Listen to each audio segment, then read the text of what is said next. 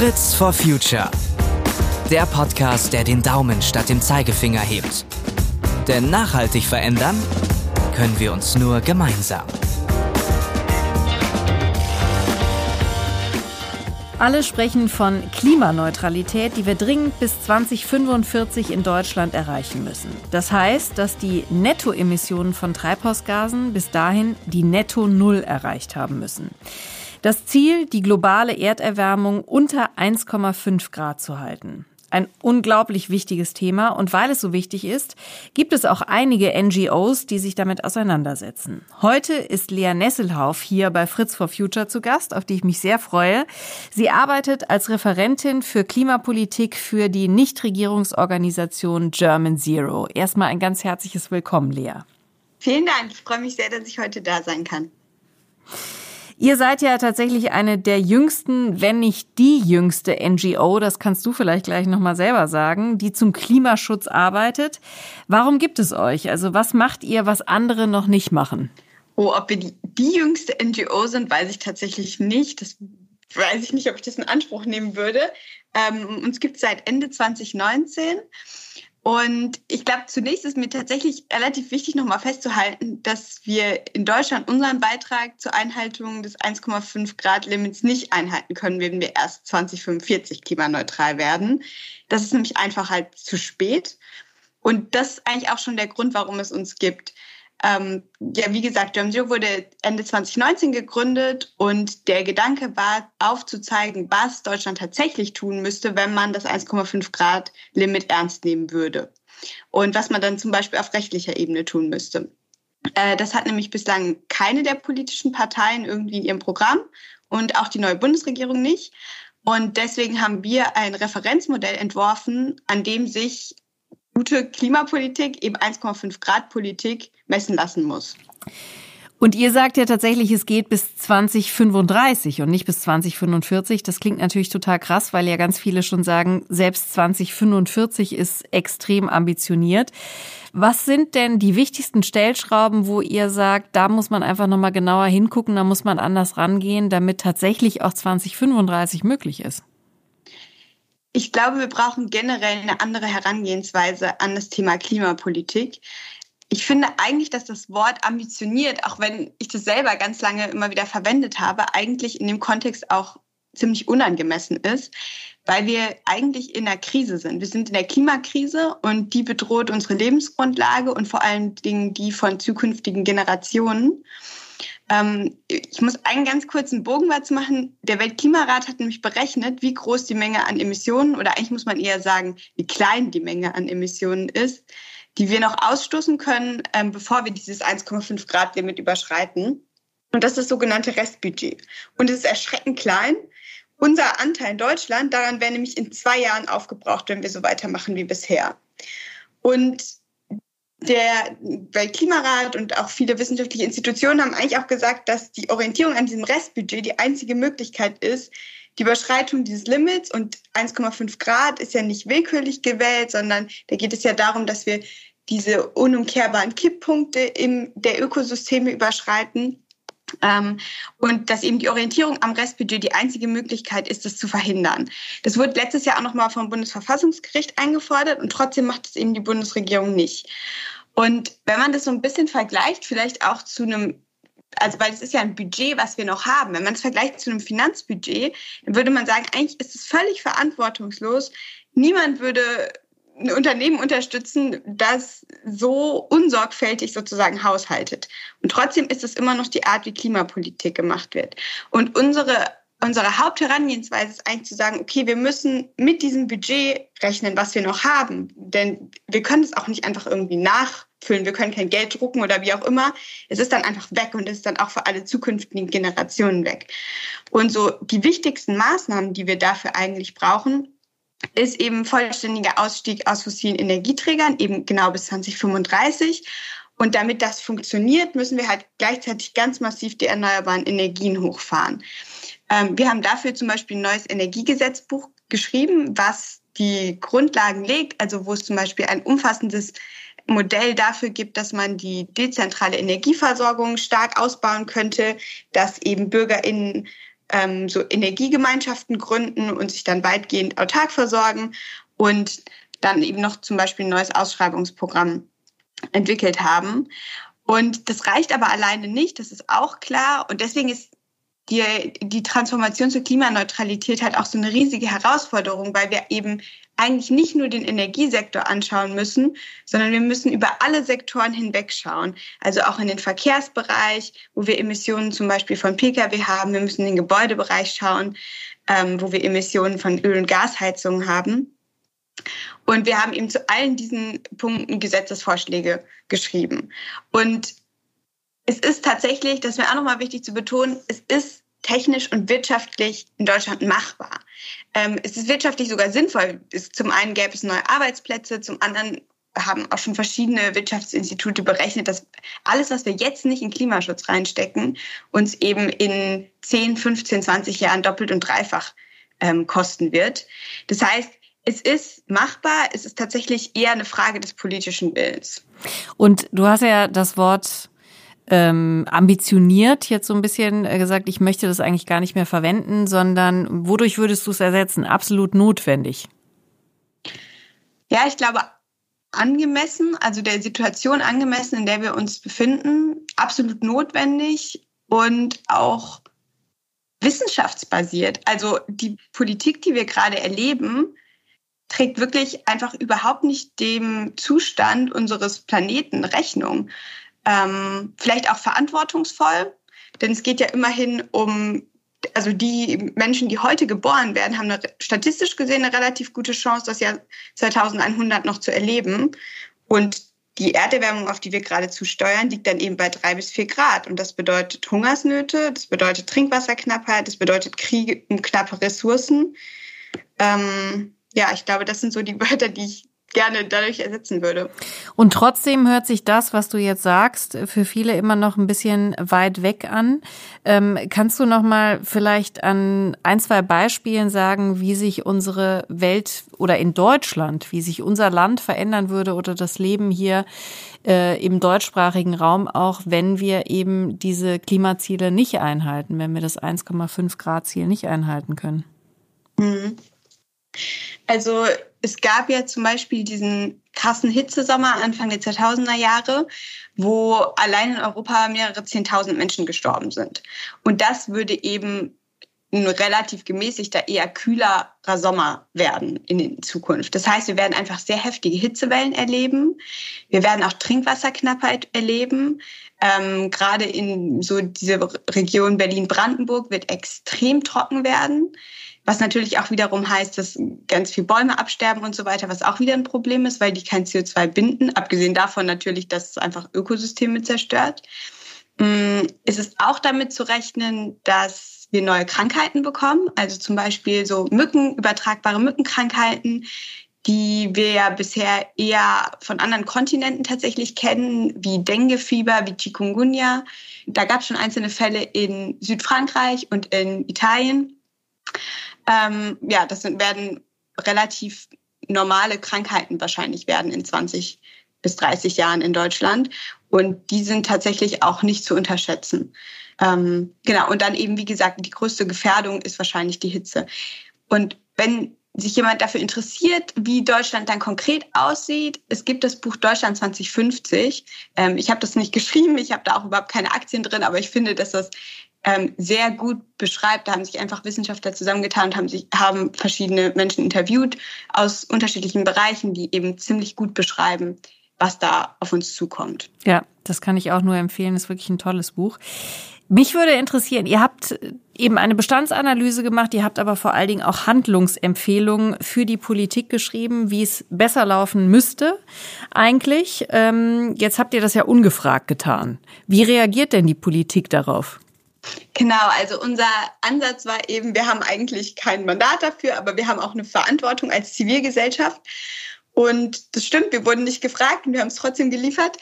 Und es ist sehr unterschiedlich, wie die PolitikerInnen darauf reagieren. Also wir erfahren schon ziemlich viel Dankbarkeit und Wertschätzung teilweise, weil es einfach wahnsinnig komplex ist, gerade diese verschiedenen Bereiche, ich habe es vorhin schon kurz erwähnt, zusammenzudenken und die ähm, verschiedenen Verbindungen da eben auch mitzudenken. Ähm, ja, deswegen Wertschätzung und Dankbarkeit, aber schon auch teilweise so ein bisschen eine Abwehrhaltung, weil wir natürlich auch, und das ist ja auch ganz klar die Kritik, die wir damit verbinden, ähm, etwas einfordern, nämlich eine 1,5 Grad konforme Politik. Und die hat eben bislang keine der Parteien. Und ähm, da treten wir natürlich auch immer mal wieder manchen PolitikerInnen auf die Füße. Und wir glauben aber, dass das eben sehr notwendig ist, dass es einen Akteur gibt, der eben sagt, okay, hier müssen wir eigentlich hin. Wie finanziert ihr denn eigentlich eure Arbeit als NGO und weil ihr eben keinen Auftraggeber habt, äh, um auch natürlich eben entsprechend unabhängig zu sein? Genau, also unabhängig ist ein sehr wichtiges Stichwort, gerade was unsere Inhalte angeht. Also es ist uns extrem wichtig, dass wir unabhängig sind von Regierungen, von Parteien, von Unternehmen, wie auch immer also was die Beeinflussung von Inhalten angeht, das ist wirklich alles rein wissenschaftlich basierte Arbeit, die wir hier machen. Ähm, ist ja ein gemeinnütziger Verein und wir sind komplett spendenfinanziert. Also das sind überwiegend sind das Kleinspenden von Privatpersonen und dann teilweise auch von Stiftungen und es gibt auch ein ähm, paar Unternehmen, die uns unterstützen. Das kann man aber alles auch noch mal ganz gut auf unserer Website nachlesen. Beim Thema Nachhaltigkeit ist es ja so, dass die Geister sich manchmal streiten. Das kann man ja nicht ad acta legen. Das ist einfach so. Die einen sagen, alle müssen was tun und jeder kann auch was tun. Und die anderen sagen, ah, es nützt ja eh alles nichts, wenn ich jetzt bei mir selber anfange und eigentlich muss ja die Politik handeln. Wie ist eure Positionierung an der Stelle und in, bei dieser Frage? Also ich halte eigentlich nichts davon, so Individualverantwortung und gesetzliche Maßnahmen gegeneinander auszuspielen, weil wir einfach gerade auch in einer Situation sind, wo wir wirklich beides brauchen. Aber in den letzten Jahrzehnten war es schon so, dass es bei diesen beiden Polen so ein Ungleichgewicht gab und dass es einfach ein sehr, sehr starker politischer Fokus eben auf Individualverhalten gelegt wurde. Also sowas wie, okay, wir sollen halt weniger Plastik verbrauchen und weniger Auto fahren und mehr Rad fahren und äh, weniger Fleisch essen und so weiter. Ähm, und das ist auch alles total wichtig und richtig, das will ich gar nicht sagen. Aber man muss schon auch sagen, ähm, dass es eben den Fokus sehr stark weggelenkt hat von diesen richtig großen systemischen Stellschrauben. Und vielleicht um ein Beispiel zu geben, also allein die Emissionen aus dem Energie- und Industriesektor machen ungefähr zwei Drittel der Emissionen in Deutschland aus. Und das sind Emissionen, die ich als Individualperson, außer eben über meine Wahlstimmen vielleicht alle vier Jahre, halt kaum oder nur in einem ganz geringen Umfang beeinflussen kann. Dazu kommen dann nochmal 14 Prozent Gebäudeemissionen, die ich zum Beispiel, wenn ich zur Miete wohne, auch fast gar nicht beeinflussen kann, weil ich nicht entscheiden kann, ob das Haus besser gedämmt wird oder die ähm, Gasheizung ausgetauscht wird.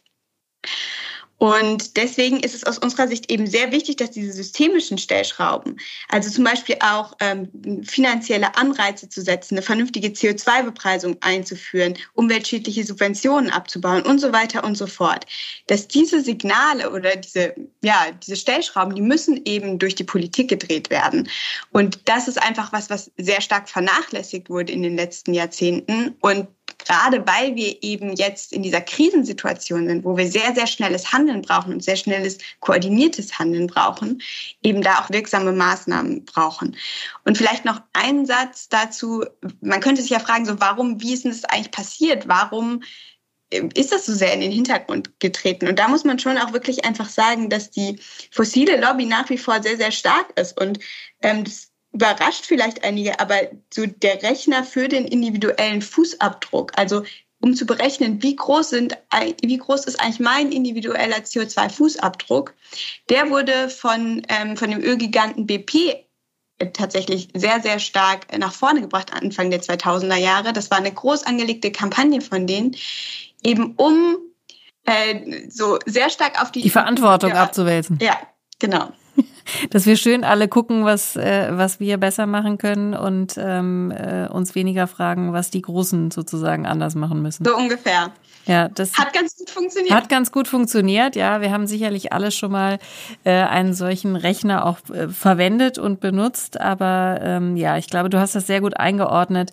Beides ist absolut notwendig und richtig, aber an bestimmten äh, Punkten können wir als Zivilbevölkerung eben nicht so viel ausrichten wie andere Stellen und andere Gruppen. Ähm, aber trotzdem unterstützt ihr ja auch die Zivilbevölkerung. Wie macht ihr das genau? Auf jeden Fall. Also ich würde sagen, einerseits unterstützen wir die Zivilbevölkerung eben dabei, dieses ganze Wissen, was wir da angesammelt haben und in unserem Gesetzespaket runtergeschrieben haben, nutzbar zu machen, um damit Druck auf die Politik auszuüben, also Politikgespräche zu führen. Das machen ganz viele Lokalgruppen bei uns. Und das zweite wichtige Standbein von German Zero sind ja Klimaentscheide in den Kommunen. Also das sind in der Regel Bürgerinnenbegehren, die auf die Erreichung von Klimaneutralität gerichtet sind. Und zwar eben nicht Klimaneutralität 2045 oder so, sondern 2035 und teilweise sogar schon 2030. Und hast du mal ein, zwei Beispiele, was solche Klimaentscheide schon bewirken konnten? Mhm. Ähm, also wir haben inzwischen fast 70 Teams in also in Deutschland und es gibt jetzt schon mehr als 15 Millionen Menschen, die in einer Kommune mit einem Klimaentscheid leben. Ähm, und diese Klimaentscheide, genau, die sind eben darauf gerichtet, dass erstmal schon ein sehr, sehr großer Kraftakt, sozusagen einen verbindlichen Ratsbeschluss zu erreichen, dass sich die Gemeinden verpflichten, das ist eben das Ziel, bis 2035 klimaneutral zu werden. Und dann ist es natürlich damit jetzt noch nicht getan. Dann geht es eben darum, okay, wie geht es dann konkret weiter? Und dann ist der nächste Schritt in der Regel, einen Plan zu erarbeiten, wie man das tatsächlich auch erreichen kann. Ähm, teilweise werden dann auch Klimaschutzmanager eingestellt und so weiter, die sich dann speziell darum kümmern. Aber es ist tatsächlich eine Möglichkeit, wo man sagt, da kann ich mich engagieren, da kann ich mich einbringen. Ich muss nicht selbst unbedingt jetzt in die Politik gehen und Politikerin oder Politiker werden, sondern kann das quasi als äh, Bürgerin und Bürger dieses Landes auf dieser Ebene mitgestalten letztendlich. Ja, genau, auf jeden Fall. Also das ist auf jeden Fall eine tolle Möglichkeit, sich da in diesen Klimaentscheiden vor Ort zu engagieren. Und wie gesagt, so die zweite Möglichkeit, die ich gerade schon mal angesprochen hatte, ist eben, sich indirekt auf bundespolitischer Ebene zu engagieren, eben indem man die Wahlkreisabgeordneten anschreibt und denen sagt so, hey, German Zero hat hier einen Plan entwickelt, wie es gehen könnte, bis 2035 klimaneutral zu werden und da diese Gespräche zu führen mit den Wahlkreisabgeordneten für den Bundestag. Ihr seid ja nicht nur eine junge Organisation, sondern ihr habt auch ganz viele junge Menschen im Team. Hast du das Gefühl, ihr werdet ausreichend ernst genommen? wenn ihr dann ins Gespräch geht? Mm, also ich glaube, ich habe generell das Gefühl, dass einfach unsere Anliegen als, ich meine, so junge Generation in der Politik nicht ausreichend ernst genommen wird. Also zumindest was eben den Blick auf den Klimawandel angeht. Ähm, ich habe auch so ein bisschen, ich habe mich das zurzeit öfters gefragt, ob da eigentlich gerade unsere Demokratie auch ein bisschen dran scheitert, dass wir, dass sie eben weiterdenken, viel weiterdenken müsste, gerade als die, als so eine Legislaturperiode eben dauert, dass sie viel, viel weiterdenken müsste als die nächsten vier oder acht Jahre. Ähm, und gerade wenn man sich auch anschaut, wie vielen Menschen oder vor allen Dingen jungen Menschen die Klimakrise einfach extrem viel Sorgen macht, ähm, und auch mittlerweile wirklich ein ziemlich großer psychischer Belastungsfaktor ist, dann habe ich nicht das Gefühl, dass das ausreichend ernst genommen wird. Was wäre denn eine konkrete politische Entscheidung, entweder auf äh, Bundesebene oder auch äh, auf EU-Ebene, wo ihr als German Zero aufatmen würdet und sagen würdet, okay, jetzt habe ich das Gefühl, dass wir tatsächlich ernst genommen werden als Generation und mit all den ähm, Themen und Herausforderungen, die da gerade wichtig sind? Mm, ich glaube, wenn die Politik endlich anfangen würde, dieses Restbudget, was ich vorhin beschrieben habe, also die Menge an Treibhausgasen, die wir noch ausstoßen können, äh, bevor wir 1,5 Grad überschreiten, als verbindlichen Handlungsmaßstab anzuerkennen. Ähm, das heißt, dass sie das gesetzlich verankern würde und dass es dann einfach eine richtig feste Größe wäre. Ähm, wie eben halt ein Budget, mit dem man haushalten muss. Und wenn sie dann auch wirklich endlich anfangen würde, danach ihre Politik auszurichten. Weil bislang ist es wirklich ähm, nicht so ganz erkennbar, dass die Politik da überhaupt richtig rechnet bei den Maßnahmen, die sie vorschlägt. Und wenn das wäre, glaube ich, wirklich ein wichtiges Signal, wenn das passieren würde. Aber jetzt haben wir natürlich ganz viel über die, äh, also vollkommen zu Recht, über äh, die dramatischen äh, Dinge gesprochen, die da vor uns liegen. Aber ich würde sehr gerne positiv auch aus dieser Folge herausgehen. Und du bist ja auch so ein grundpositiver Mensch bei all dem, was du aber auch weißt über das, was uns da äh, bevorsteht. Und ähm, welche Entwicklung betrachtest du? Vielleicht momentan auch als positiv bei allem, was du auch trotzdem immer noch zu kritisieren hast? Weil ich habe schon auch das Gefühl, dass deutlich mehr passiert als vor ein paar Jahren noch, gerade auch aus der ähm, aus dem Bereich von Unternehmen, aus der Wirtschaft. Ähm, auch wenn du vollkommen zu Recht sagst, es reicht sicherlich alles noch nicht, aber ich habe schon das Gefühl, dass hinter dem ganzen Thema mehr Wumms steckt als noch vor einigen Jahren. Ja, das stimmt bestimmt. Also ich meine, allein schon die Tatsache, dass wir jetzt ein Klimaministerium haben, ist auf jeden Fall schon mal eine gute Nachricht. Und ja, also dieser viel zitierte Satz, so dass die Wirtschaft teilweise weiter ist als die Politik, das würde ich auch unterstreichen. Und ich glaube, also ein Punkt, der, der, für mich tatsächlich nochmal so ein Aha-Moment war, war, dass ich irgendwie jetzt sowohl in der Corona-Krise als auch in der aktuellen ähm, Ukraine-Krise sehr stark gemerkt habe, okay, wenn etwas als eine politische Krise verstanden wird tatsächlich, dann ist, sind plötzlich Dinge möglich, die man vorher nie für möglich gehalten hätte unbedingt. Also Stichwort ähm, absoluter Lockdown oder ähm, Stichwort 100 Milliarden Euro für die Bundeswehr. Und unabhängig davon, wie man diese Maßnahmen jetzt beurteilen mag, ähm, zeigt es doch, dass wie gesagt, wenn Krisenbewusstsein da ist, dass dann irgendwie sehr viel auch geht. Und ich habe die Hoffnung noch nicht ganz aufgegeben, dass die Bundesregierung doch durch Druck von der Wirtschaft, die ja auch tatsächlich irgendwie massive Einbußen zu befürchten hat, wenn es so weitergeht wie bisher, und auch durch den Druck aus der Zivilbevölkerung doch noch ein stärkeres Krisenbewusstsein entwickelt, was auch die Klimakrise angeht. Und dann wäre, glaube ich, sehr viel möglich. Denn wie gesagt, die Lösungen sind eigentlich da. Und was für ein schöner Schlusssatz. Die Lösungen sind eigentlich da, denn um Lösungen geht es ja bei Fritz for Future. Äh, vielen herzlichen Dank für deine Einblicke und in eure Arbeit bei German Zero. Und äh, wir haben da, glaube ich, heute viel gelernt, viel mitgenommen. Und ähm, ja, ich glaube, es geht weiterhin äh, darum, eben auch Lösungen mehr zu verbreiten und deutlich zu machen, sie sind längst da. Wir müssen sie tatsächlich umsetzen. Vielen Dank, liebe Lea. Ja, vielen Dank. Und wenn euch diese Folge von Fritz for Future gefallen hat, dann abonniert uns sehr gerne und wir freuen uns natürlich auch, wenn ihr den Podcast weiter verbreitet und davon berichtet. Fragen und Feedback könnt ihr uns gerne an fritzforfuture@henkel.com schicken und alle weiteren Folgen, die wir schon veröffentlicht haben von Fritz for Future findet ihr auf henkel.de/podcast. Macht's gut und passt auf euch auf.